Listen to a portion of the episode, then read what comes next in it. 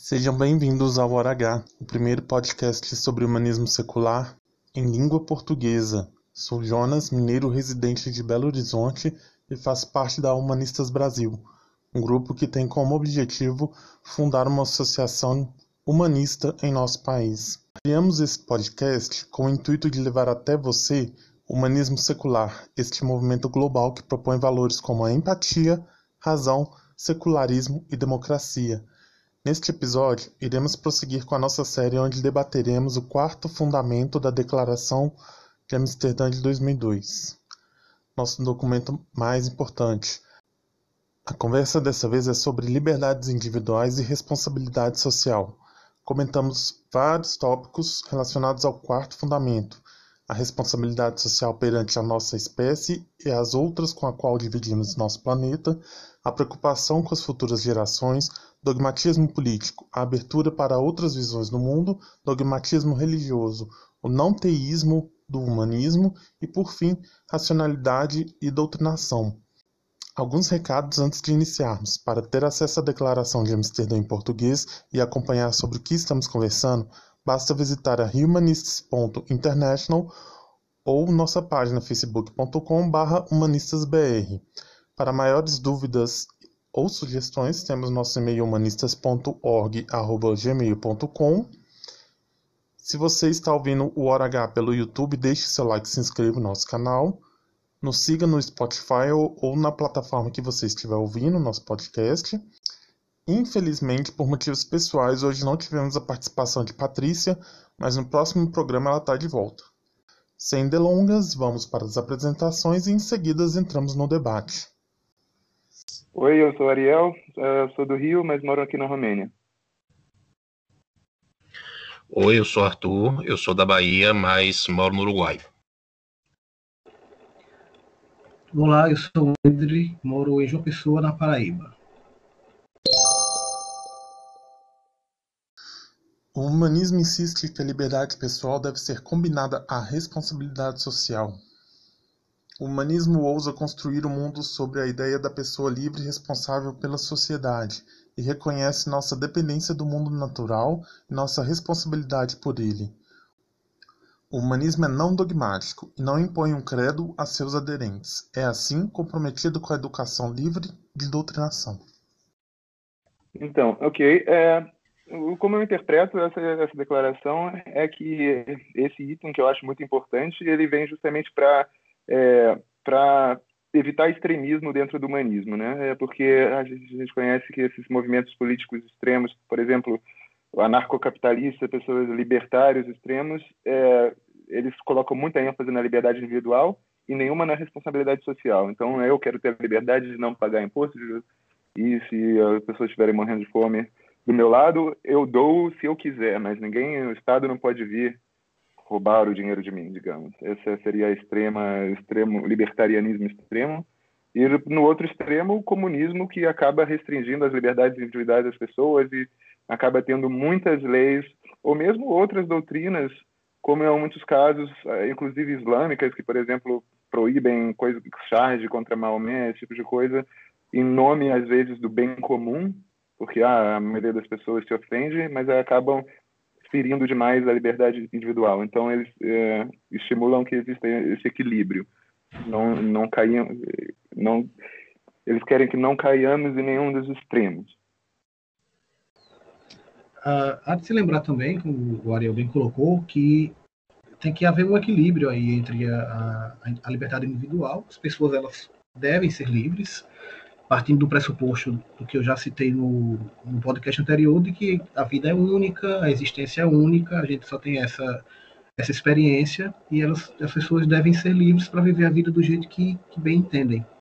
Mas também a gente precisa saber que, como a gente vai abordar um pouco mais profundamente é, depois, é, a gente precisa ter responsabilidade social, porque afinal de contas nós vivemos num, num planeta de recursos finitos. Os recursos eles não são infinitos. Então, uma boa distribuição ela, ela requer também uma, uma questão de responsabilidade social. Ah, não dá para a gente ter tudo enquanto uma grande parcela da, da população literalmente morre de sede ou de fome E se a gente não, não alcança um equilíbrio, é exatamente isso que acontece, né? É, a, gente tem que, ter, tem que defender a liberdade é, é, é individual, mas também sabendo que as, as nossas condutas elas vão é, elas vão refletir em outras pessoas também. Então a gente precisa parar para pensar a respeito disso, né? Então, é, essa, esse ponto, essa, esse ponto da declaração, esse princípio, ele junto com o segundo é o que eu mais gosto, né? É o que mais me, é, me interessa, porque ele simplesmente sintetiza o meu pensamento sobre sociedade e, inclusive, é um dos, um dos princípios, digamos assim, é, do meu pensamento político. Eu entendo assim: nós, seres humanos, ao mesmo tempo em que nós somos, é, em parte, egoístas, porque a gente tem um lado nosso que é o de usar, é, sermos individualmente, né, termos é, recompensas individuais, é, prazeres individuais. Por outro lado, nós também somos muito gregários. A gente precisa do outro para sobreviver e a gente precisa do outro para ter uma, uma, uma uma vida em sociedade, uma coisa, uma necessidade que em geral a gente sente. Claro que tem uma outra exceção, existem os psicopatas também, enfim. Mas em geral nós somos assim.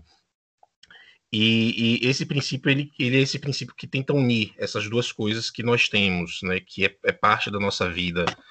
É, e basicamente a ideia de que, como é, o Endre e Ariel já falaram, é, a gente não vive sozinho no mundo. Então a gente não pode olhar para outra pessoa e que está ali passando por um problema que está é, com fome, está com sede, está doente e achar que eu não tenho nada a ver com isso. Quer dizer, eu vivo em sociedade, então eu sou responsável por essa pessoa também.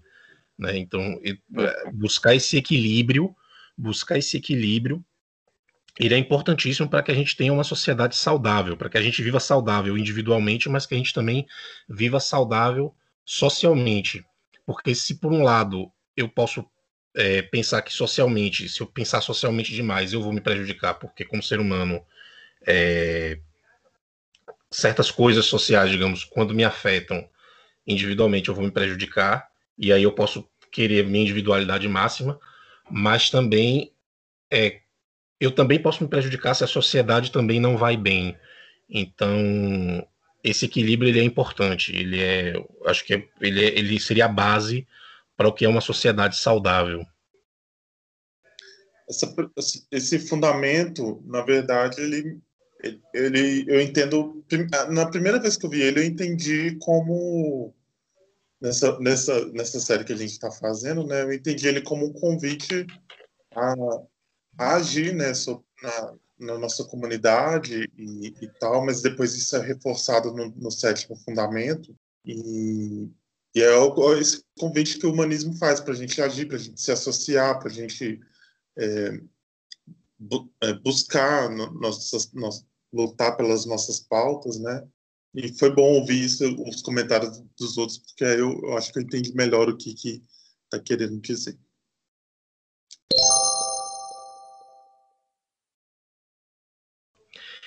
É, eu entendo que nós fazemos parte do mundo natural e não estamos à parte dele e, e que é, nós esse mundo não foi feito para a gente. Inclusive esse mundo pode sobreviver se o ser humano desaparecer. O mundo natural vai continuar existindo. Então, é, inclusive para a sobrevivência da espécie humana, se existe essa, essa, essa expectativa, se existe essa preocupação, é, ser responsável com esse mundo natural também, também é importante, também é um, uma coisa que as pessoas têm que se preocupar. Então, é, a ideia é essa, a ideia de que a gente faz parte do mundo, da natureza, a gente tem que ser responsável com ela, a gente não pode explorar o planeta é, esse mundo natural de qualquer maneira, a gente tem que ter uma responsabilidade de preservar. Aí a gente começa a entrar também em questões ambientais, né? Essas, essas, discussões ambientais. Mas basicamente é isso. A gente não, a gente não é superior aos animais, a gente não é superior a, o restante da natureza, a gente faz parte da natureza, nós estamos integrados nela e a gente precisa ter essa, esse entendimento. Isso também não significa que, ó, vamos todo mundo tirar roupa, viver pelado na floresta. Não é isso. Né? É, é de entender, é de entender que a gente pode, não precisa necessariamente ter essa vida tão estricto senso naturalista, nesse, nesse sentido estricto senso, mas a gente tem que ter responsabilidade com essa natureza e não tentar destruir ela. Mas meu entendimento é esse.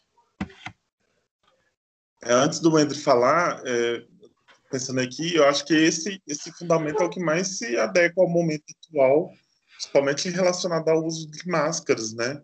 Porque tem, tem todo um movimento aí de pessoas que não querem usar máscara para se proteger do, do, do corona, mas e esquecem completamente da responsabilidade social, né? De, de que, que, o uso da máscara ele não é só para prevenir da pessoa pegar, mas também dela espalhar vírus. É... É, é, um, é um exemplo que ilustra bem a questão de colocar a prioridade na sua liberdade individual e não dar é, valor quase nenhum para o bem-estar das outras pessoas. Né? Pelo seu Isso. conforto de não usar máscara, você coloca todo mundo em risco. Exato. E também eu acho que, não sei, eu acho que a gente pode estender também para a questão da arma, de armamento, né?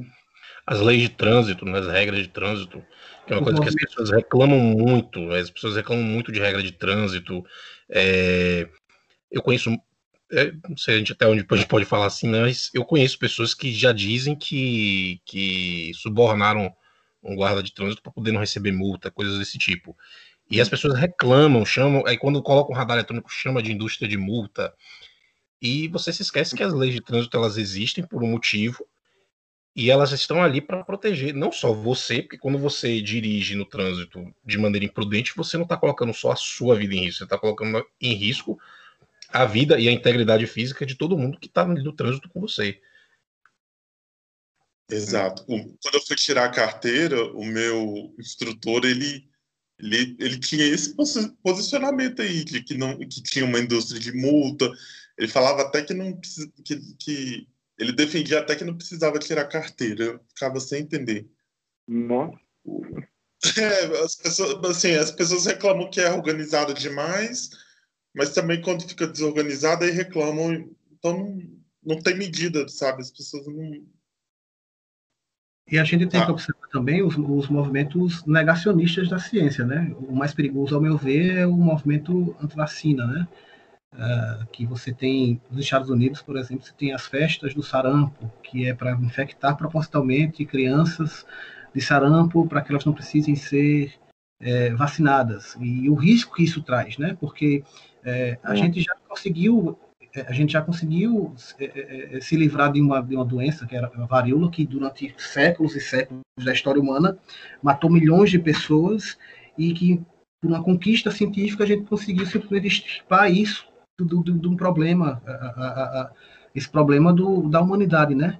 Isso aí, que só que chega agora, século XXI, infelizmente, nós vemos um retrocesso no pensamento de, na, nas linhas de pensamento de muita gente, que por conta da ciência ter conseguido chegar onde chegou, se sentem confortáveis para não seguir as, as, as, os conselhos, digamos assim, é, de médicos, de entidades de saúde internacionais, etc. Entendeu? E é tanto que nós, temos, nós estamos vendo crescer aí é, é, a quantidade de pessoas com doenças que, que antigamente, sei lá, 10, 20 anos atrás, elas não estavam tão presentes na sociedade como estão hoje. Né? A gente está trazendo de volta doenças que não eram mais problema para o ser humano. Né? A tuberculose está ficando pior, nós temos o sarampo ficando pior, uh, e tudo isso é uma.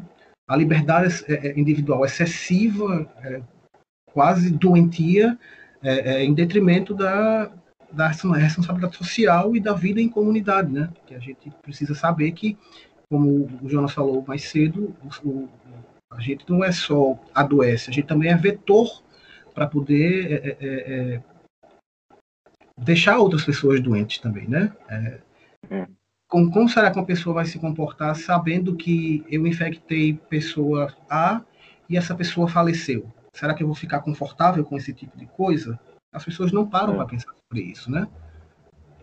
Uhum. É, o humanismo se preocupa com, com outras gerações ah, é uma questão lógica, né? A gente só chegou onde a gente está porque nós tivemos gerações anteriores às nossas ah, que é, permitiram que a gente chegasse nesse, nesse nível tecnológico que a gente tem, de conforto social que a gente tem, uma pessoa média hoje em dia, na, na atualidade, ela vive melhor do que um rei, uma rainha da antiguidade, por exemplo, né? Mas como foi que a gente chegou nisso? Porque nós tivemos gerações anteriores que trabalharam, mesmo que sem querer, uh, para que as gerações futuras elas tivessem acesso a coisas que eles não tiveram. E a gente está meio que esquecendo isso, né? É, nós temos que lembrar, retomando aquela fala que eu falei anteriormente, que nós temos, nós estamos num planeta e que nossos recursos são finitos. Uh, a natureza é finita, os recursos naturais são finitos, o espaço é finito, entendeu? Então a gente precisa ter responsabilidade para pensar que tipo de planeta a gente quer deixar para os nossos filhos, para os nossos netos, tataranetos, etc.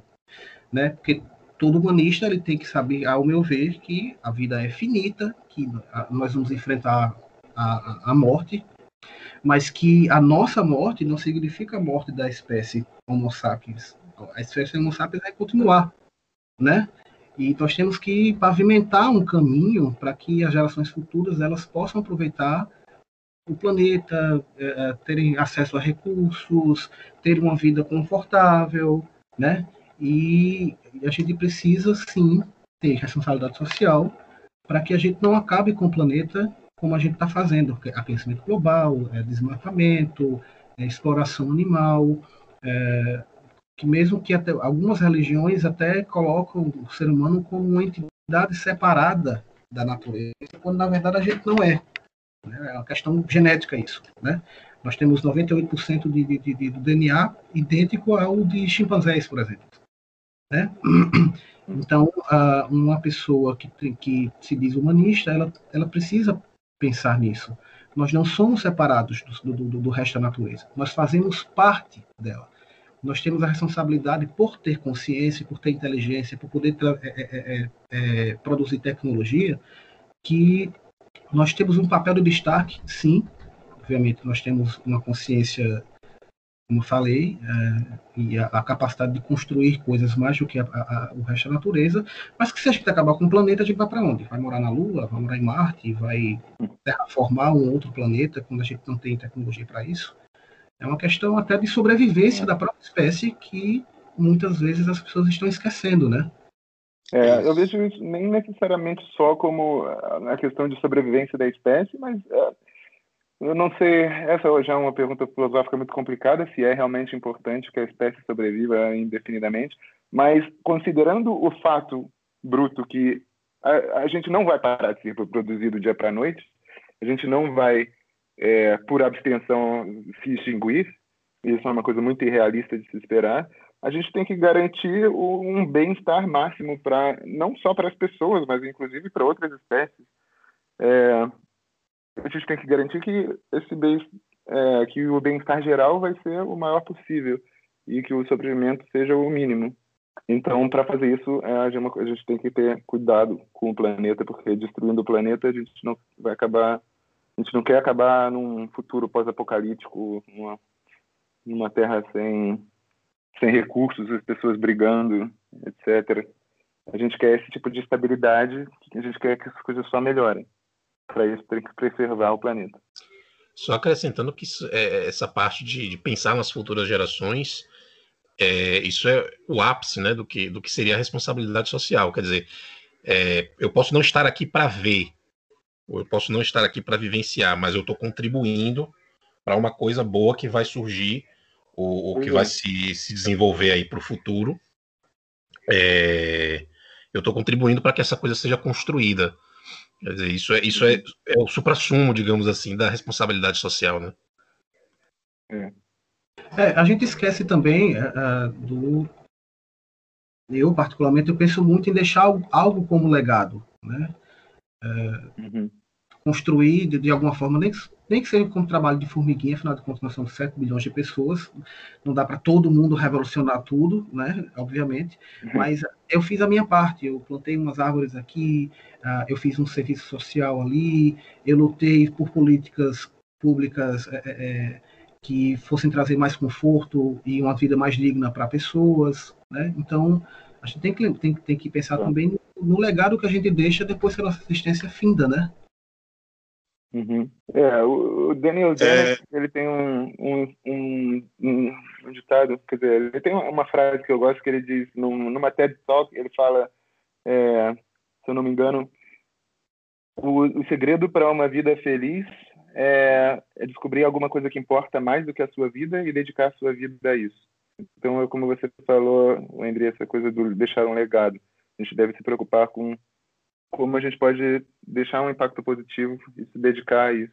Isso. É uma coisa que, enquanto o André estava falando, eu pensei é, que eu acho que esse fundamento é o que, que melhor é, acaba com aquela com aquele engano, aquele equívoco de que o humanismo ele coloca o homem como superior superior aos outros animais. Na verdade, é, tem tem muito essa linha de pensamento do, do especismo, né, que, que, que, existem pessoas preocupadas com essa questão, que às vezes acham uhum. que o humanismo é, é, colocar o homem acima do, dos outros seres, mas na verdade eu acho que esse fundamento é o que revela que não é isso. A gente está preocupado com, é. com, com, não só com a, a, nossa comunidade, mas com o meio ambiente também. Né? É, eu acho, essa é uma confusão que... que... Desculpa, continua. Não, pode falar. Eu ia falar isso. Eu acho, eu acho que ia dizer a mesma coisa que você vai dizer agora. Pode falar. É. Não, eu ia falar da questão do nome, porque eu acho é uma confusão que as isso, pessoas fazem por causa do nome e humanismo. É, elas acham que ah, é, uma, é uma filosofia que só se importa com os humanos, mas não é isso. Na verdade, é, é a filosofia que, é, que substitui Deus como autoridade moral com o ser humano como autoridade moral. Então, nós somos aqueles que é, é, criamos nossas próprias regras. E as regras que a gente está promovendo, justamente como humanistas, são regras que incluem a preocupação com o próximo, que entra nessa questão da responsabilidade social, a preocupação com o próximo que está vivo hoje, mas também com os próximos que literalmente vão vir nas próximas gerações. E isso inclui, isso. inclusive, animais e outros seres, qualquer criatura que seja capaz de sofrer ou de sentir prazer. Acho que esse, esse tipo de comentário ele, ele meio que justifica o nosso programa. A gente tirar essas dúvidas assim que, que podem ocorrer. Então, eu espero que é. quem esteja no humanismo agora, por meio do nosso podcast, tenha aprendido alguma coisa. é, eu tenho uma coisa para falar. É, eu acho que eu já falei isso em, em alguma, algum outro programa, que é essa relação de como as pessoas, é, pessoas que têm fé, às vezes entregam a saúde própria. Acho que até o Ender falou um pouco disso, a saúde própria, os recursos naturais na, na mão de Deus, como se Deus fosse prover sempre é, esses recursos, mas não é verdade, né? A gente tem que ter esse cuidado com a natureza e com, com a nossa saúde. É, não, essa, novamente, como da mesma forma que essa, essa, a questão do, da responsabilidade, o contraste entre a responsabilidade social e a liberdade individual, né, o equilíbrio entre essas duas questões, é, eles também comentam que o humanismo não é dogmático. Eu vejo isso como uma forma de, é, de dar um, de receber bem pessoas de diferentes é, orientações políticas. É, justamente quando fala que não é dogmático, é, quer dizer que a gente aceita pessoas de qualquer orientação política, desde que não seja extrema. Então, pessoas mais liberais, pessoas que têm essas tendências mais é, livre mercado, responsabilidade individual, mas que também se importa com responsabilidade social, às vezes com alguma política ou outra social, talvez mais liberal, como como o próprio essa questão recente da é, como é que chama UBI, né, Universal Basic Income, de é, seria uma forma, é uma forma que é descrita muitas vezes como. Oi? Renda básica universal. Renda básica universal, isso. É uma, é uma política que é descrita muitas vezes como pessoas liberais ou pessoas que são pelo livre mercado, etc.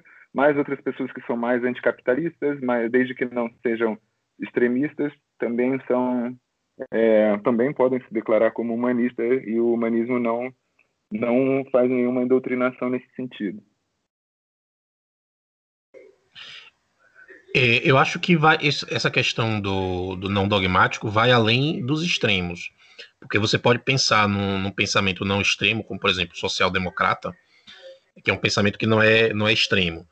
Mas se você é aquela pessoa que tem aquele conjunto de princípios, vou, vou tô colocando aqui só como exemplo social-democrata, mas é, pode ser qualquer outra coisa, tá? Você tem aquele conjunto de princípios do social-democracia, diz assim, porque eu sou social-democrata, eu vou defender isso aqui sempre, custe o que custar, não importa, nunca vou mudar de ideia, isso também é uma forma de, de dogmatismo. Então, a ideia, a ideia de, de ser não dogmático também é a ideia de você mudar a sua perspectiva, o seu pensamento, o que você defende, de acordo com as evidências, de acordo com as novas realidades que surgem, enfim. É, uhum. você, você não ser você não ser fixo, não ter ideia fixa em alguma coisa. É, é uma questão um pouco complicada, assim, se você entrar muito nessa filosofia, porque eu, por exemplo, me identifico. Eu estava pensando, é, é, como eu estava falando mais é, mais cedo, antes de a gente começar a gravar, sobre o utilitarismo, que é a filosofia moral que promove o bem-estar e a minimização do sofrimento, é, quando, entram, quando a gente entra em questões de valores, que não são mais questões factuais, acaba que é, é muito fácil alguém me acusar de estar sendo dogmaticamente utilitarista, mas realmente nessa situação eu meio que sinto que não tenho como escapar, que de fato sou dogmático, mas eu acho que eu, é se existe um dogmatismo bom, é esse, porque você quer minimizar o sofrimento e maximizar o bem-estar. Quando é questão de uma questão mais empírica, então de fato você, é, ser dogmático não faz sentido porque as informações podem sempre mudar. Você sempre pode descobrir coisas novas e você tem que estar sempre aberto a isso. Então eu acho que na verdade, embora eu possa ser, alguém possa me dizer que ah você é dogmático com utilitarismo, pelo menos eu estou aberto a mudar de opinião com relação a uma política específica por exemplo, sei lá, no caso da prostituição, tem pessoas que são a favor de legalizar é, a prostituição porque acham que isso vai causar o vai ter vai ter o benefício maior e outras pessoas querem que não que seja uma política tipo escandinava onde é proibido é, é, permitido vender sexo mas é proibido comprar. Então só o homem digamos normalmente na maioria dos casos é punido e isso essa política teoricamente protegeria as mulheres. Então mas essa é uma questão. As pessoas podem é, discordar na política, mas concordar no valor. As duas é, pessoas, embora discordem, as duas concordam que a política que for mais benéfica é a que deve ganhar. E aí, fazendo estudos e tendo, tendo dados novos, as duas pessoas, se elas forem pessoas não dogmáticas, elas devem aceitar e falar: hum, realmente embora eu preferia, antes eu preferia uma política, agora que saíram esses estudos e mostraram que ela na verdade não é mais benéfica, então de fato eu vou apoiar a outra. Isso que eu vejo, pelo, pelo menos, a minha visão do não dogmatismo. É, as nossas premissas elas dificilmente mudam. É, a gente dificilmente deixa de, por exemplo, a gente, a, a gente que faz parte de, um, de uma base humanista, a gente defende que as pessoas tenham empatia, que empatia seja uma coisa, é, uma coisa, digamos, estimulada, né? Mas às vezes pode mudar, pode, pode existir uma pessoa que é super empático, acho meio difícil, né? Mas é super empático hoje, quando, quando é amanhã deixa de ser, ou uma pessoa que hoje não é empática e amanhã passa a ser empática, enfim. Elas mudam com muita dificuldade, mas elas podem mudar também. É, mas a gente, óbvio, óbvio tem esse, esses princípios, esses princípios, como você falou, de valores, que eles, é. eles não mudam. Eles são, vamos dizer, se é para dizer que eu tenho um dogma, o meu dogma são essas premissas. A premissa de que é, as pessoas devem viver bem, todo mundo deve viver bem na medida do possível, claro. Todo mundo deve viver bem, que a gente é. tem que ter responsabilidade social, enfim. Exato. É, é isso. Nossa, eu ia comentar alguma coisa, esqueci. Ah, é, esse, esse, essa, esse fundamento, ele fala é, que a gente tem que lembrar também que é, essa própria declaração, ela é revisada sempre. Então, não tem como alguém acusar... Revisada sempre não, né? Mas de, de 50 em 50 anos, que, pessoal, que vocês falaram antes... É, então, não tem como alguém acusar o, o, humanismo de ser dogmático. Eu acho, eu acho isso, essa questão da revisão da declaração muito interessante e, e também coloca assim é, qualquer um pode é, questionar o humanismo essa, esses fundamentos não precisa ser uma autoridade mas precisa ter bons argumentos para questionar né o, o, o, que, o que foi proposto o que foi o que o que está escrito na declaração.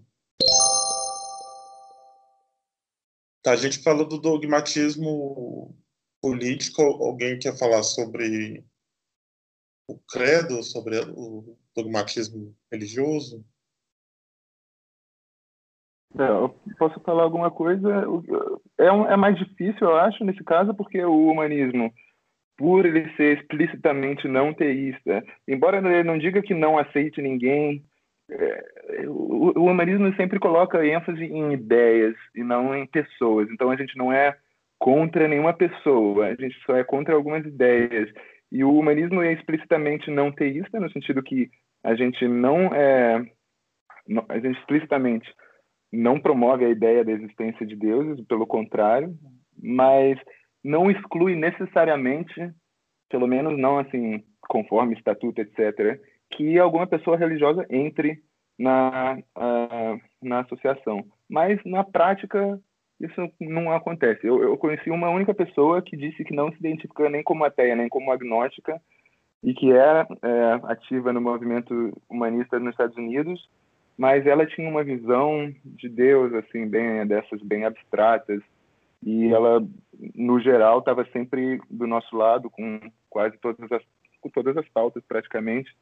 Então eu acho que essa questão de embora a gente tenha algumas visões fortes é, existe uma aceitação dentro da comunidade por é, outras visões. A gente não tenta doutrinar as pessoas à força obviamente. É, a persuasão é claro sempre válida se for com o consentimento da pessoa mas é, a, a, gente tem, a gente não tem essa, essa questão de como outras religiões têm de se impor demais.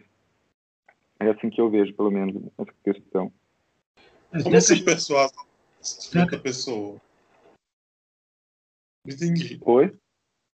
Como assim persuasão com, com consentimento da pessoa? Não entendi. É, você não consegue você fazer ficar... ninguém. Desculpa.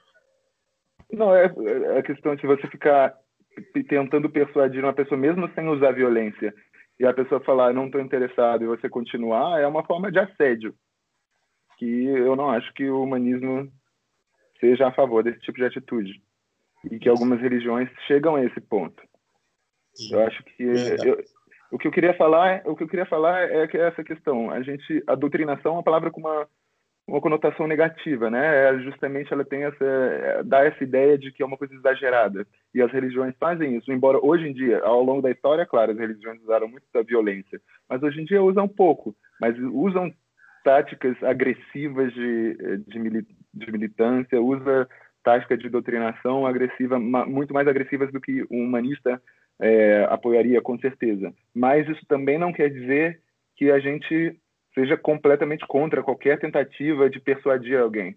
Eu, por exemplo, já converti algumas pessoas ao ateísmo e sou totalmente a favor de, acho inclusive que seria bom converter o máximo possível de pessoas. Não, eu não tenho, é, como diz, é, vergonha assim de falar é uma coisa que talvez seja meio polêmica, mas desde que não usemos, desde que a gente não use táticas agressivas desde que a gente respeite o espaço das pessoas, quando elas disserem, eu não quero mais conversar, a gente respeite isso, não acho que tenha nada de errado em debater ideias. Desde que todo mundo Vocês esteja de acordo. Aquela música, aquela música da, da Aline Barros para criança, que ela fala assim: quem, quem pecar vai morrer? Nossa, é. é. deixa eu te dizer que, que quando eu ouço essa música, eu não devia, mas eu acho tanta graça dessa música que eu morro de rir quando eu ouço.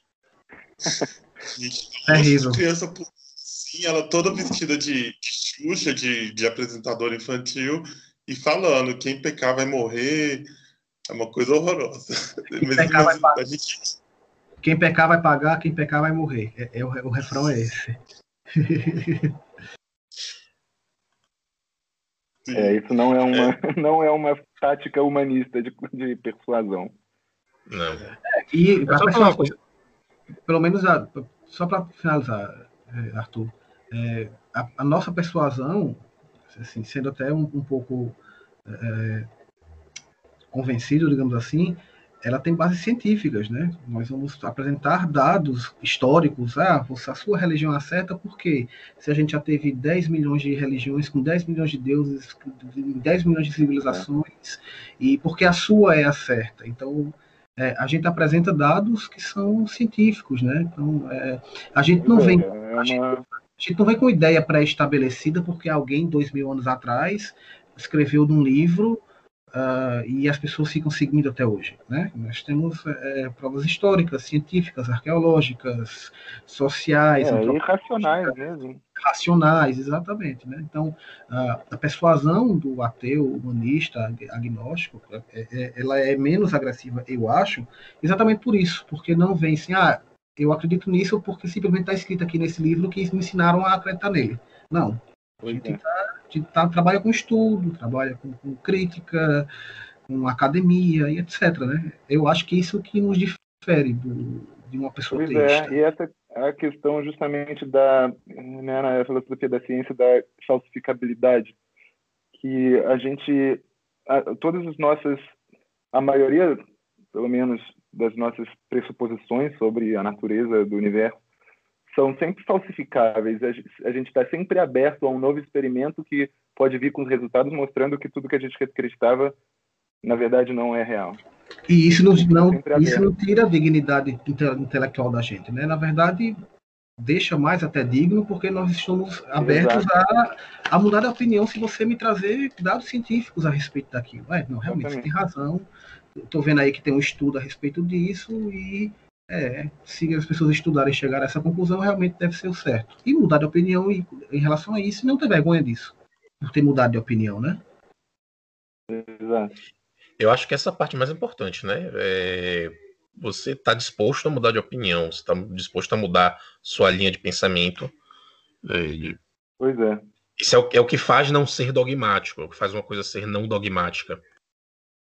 Exato, é um valor realmente muito importante. E eu acho que é uma pena que eh, na cultura geral, né, não é muito valorizado. As pessoas têm medo de ah, vou ficar, vai pegar mal se você mudar de ideia. Mas não é para pegar mal, é para ah, mudei de ideia, é isso aí.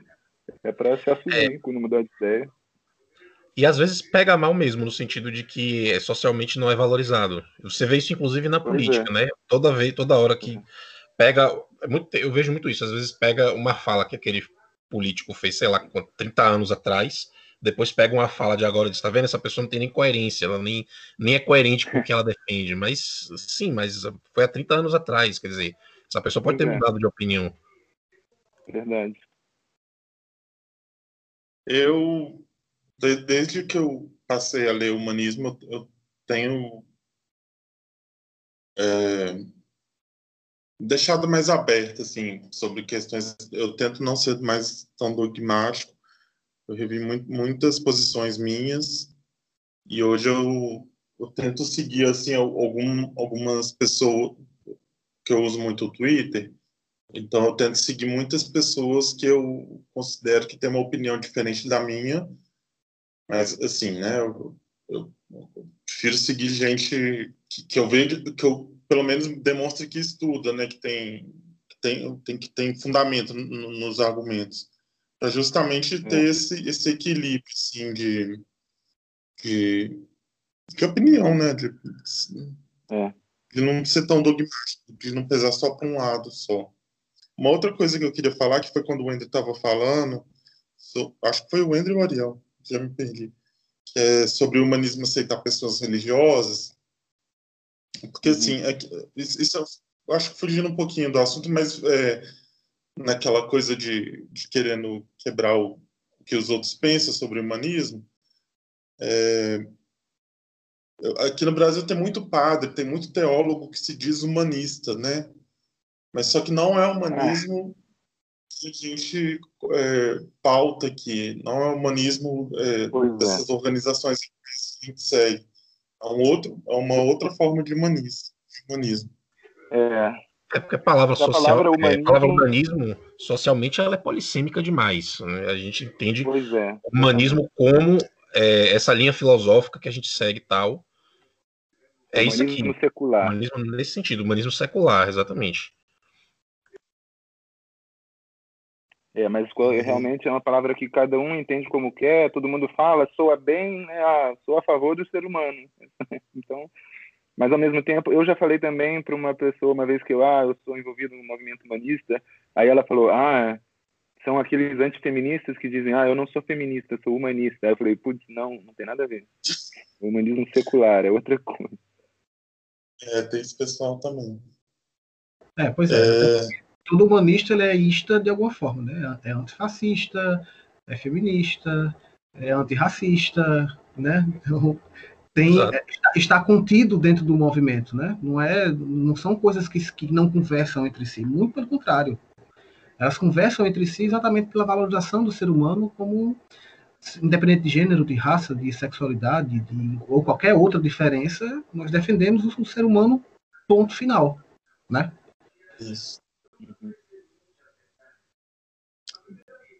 Especialmente o, defendem o, o humano em relação às divindades, às religiões e às doutrinas, né? Os dogmas. É. Quando a gente ouve a palavra humanismo, realmente tem que ter muito cuidado. Tem, tem que estar tá sempre tem que estar tá sempre em mente que pode não estar tá falando do mesmo humanismo que a gente promove aqui. Então, é um cuidado que tem que sempre ter quando ouve essa palavra. Então, é, basicamente a ideia de que se a gente quer construir, se a gente defende uma sociedade baseada em racionalidade, a gente tem que entender que a nossa educação tem que ser uma, uma educação que impulsiona, que caminha para essa racionalidade. E doutrinação vai no caminho contrário. Doutrinação significa este aqui é o pensamento que eu quero que vocês sigam, né? A racionalidade, o que a gente defende no humanismo, significa este aqui são vários caminhos eu vou apresentar cada um deles para vocês e aí vocês escolhem, né? Vocês escolhem, vocês através do argumento, através do que eu apresento, vocês escolhem qual caminho que vocês querem seguir. Né? E por caminho entenda-se várias coisas, né? Linha de pensamento, enfim. É... E aí quando a gente fala de educação, a gente pensa nesse tipo de educação, que eu acho que é, é o que eu chamaria de educação humanista, a educação crítica a educação em que a pessoa ela é capaz de, de pensar sobre si, pensar sobre a sociedade em que ela, em que ela vive e construir a, a, a base intelectual dela racionalmente com um conhecimento amplo e sempre pensando criticamente. Pois é, eu, eu, acho que até me precipitei porque eu já falei meio que um monte de coisa sobre isso, né? mas era só eu, eu, repetindo um pouco o que eu tinha falado, eu que eu vejo esse contraste entre doutrinação e persuasão racional. A gente é a favor da persuasão racional, mas não da doutrinação. Mas eu acho que no caso da escola, até, até contra a persuasão racional, eu, eu seria, eu sou, na verdade. Eu acho que quando a gente fala de educação, é, quando a gente fala de educação, é, se, eu, se eu for tentar educar todo mundo para ser humanista, primeiro eu posso ter, posso ter uma grande decepção, né? Isso pode me causar uma claro. frustração imensa. É, mas segundo que isso isso tira tira a gente do, do, do, caminho do caminho do pensamento crítico mesmo quer dizer aquela pessoa ela pode se tornar humanista se você oferecer a ela a possibilidade dela pensar por ela mesma dela chegar a essa conclusão por ela mesma do que se você ficar tentando convencer ela disso entendeu não verdade Pensando... é, é, desculpa eu estava falando numa é, eu estava pensando num nível mais amplo no, no, no contexto específico da educação das crianças nas escolas não com certeza acho que não é o espaço para a gente estar tá tentando persuadir elas necessariamente. Como você falou, Acho que a melhor atitude é essa de deixar em aberto, mostrar as opções, cada um escolhe o que optar. E seria, imagino, eu não acho que falta muito. Não consigo imaginar um mundo onde exista escolas persuasão humanista dentro das escolas. Acho que seria uma polêmica muito grande hoje em dia. Acho que a gente não está nem a gente está mais perto de ter doutrinação cristã dentro das escolas, até a gente ter doutrinação vai demorar.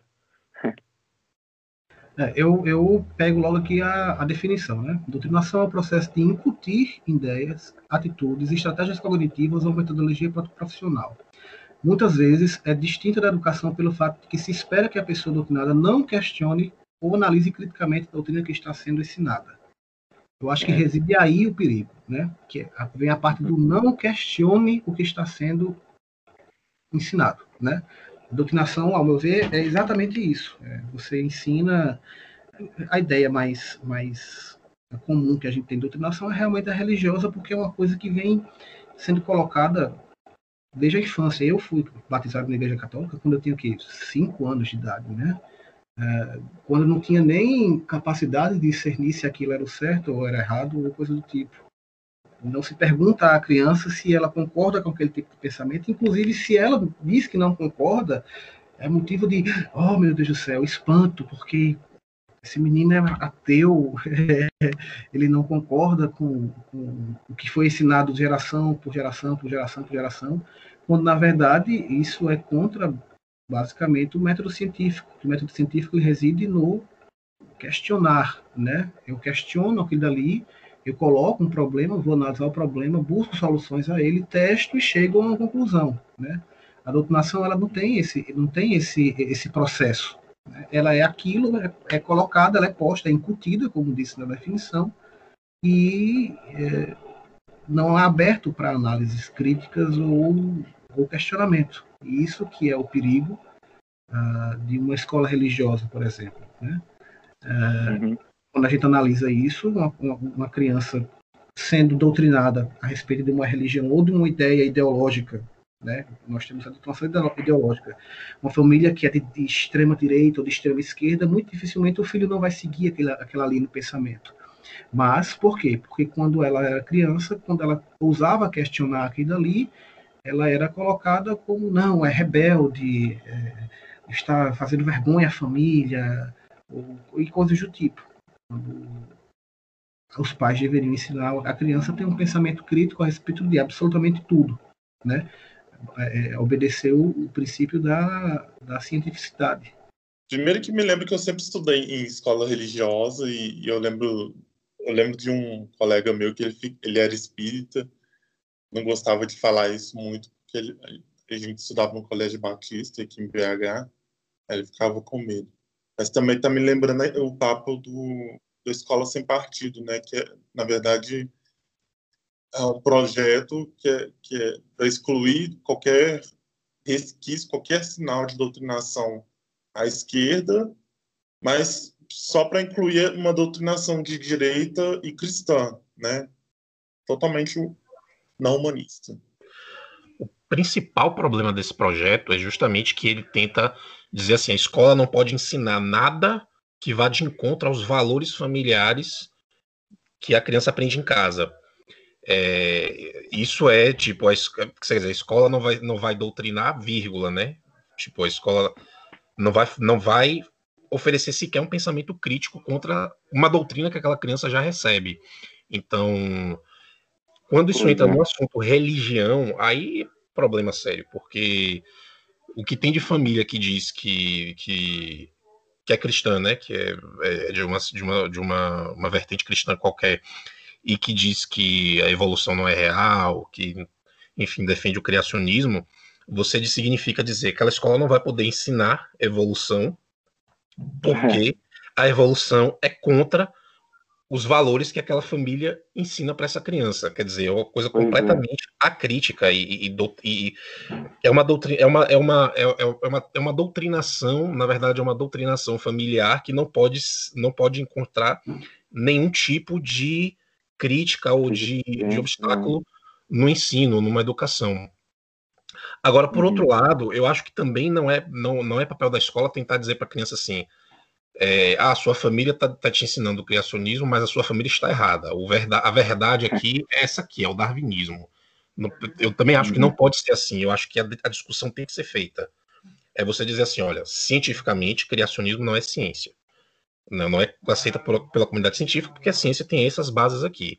Mas a gente tem essa proposta aqui, que é a proposta científica, que é o darwinismo, e a gente tem aqui também o criacionismo, porque não adianta a criança vai sair dali, tem a igreja, tem a escola, tem uma série de outras coisas que vão dizer para ele que darwinismo é mentira, e construir um debate. Então, você, vamos construir um debate aqui, você é a favor do, você é a favor, você é a favor não, você, o que te convence mais é essa posição científica ou essa posição religiosa e por quê?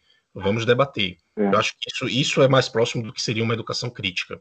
E a partir disso é muito mais uhum. é muito mais provável que a partir disso a criança crie uma visão crítica da própria religião dela, da própria visão em que ela esteja, do que simplesmente ficar tratando como se fossem mundos diferentes. Na escola ela vê uma coisa, na rua ela vê outra, entendeu?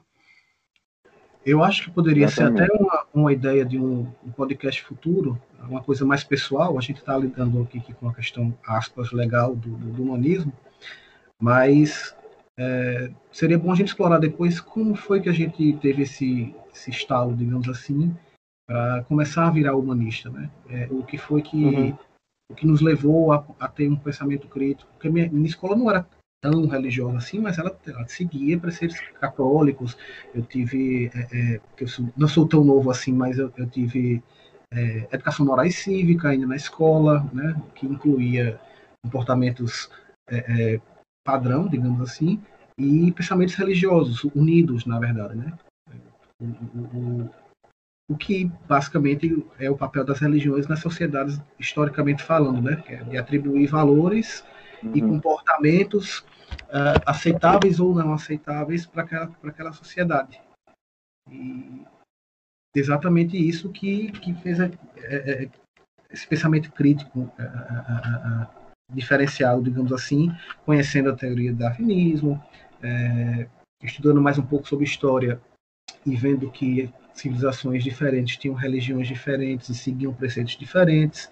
Então, a criança, se ela for ensinada da maneira correta, ela vai começar a, a, a ter uma certa crítica a respeito daquele, daquela religião que ela segue. Né?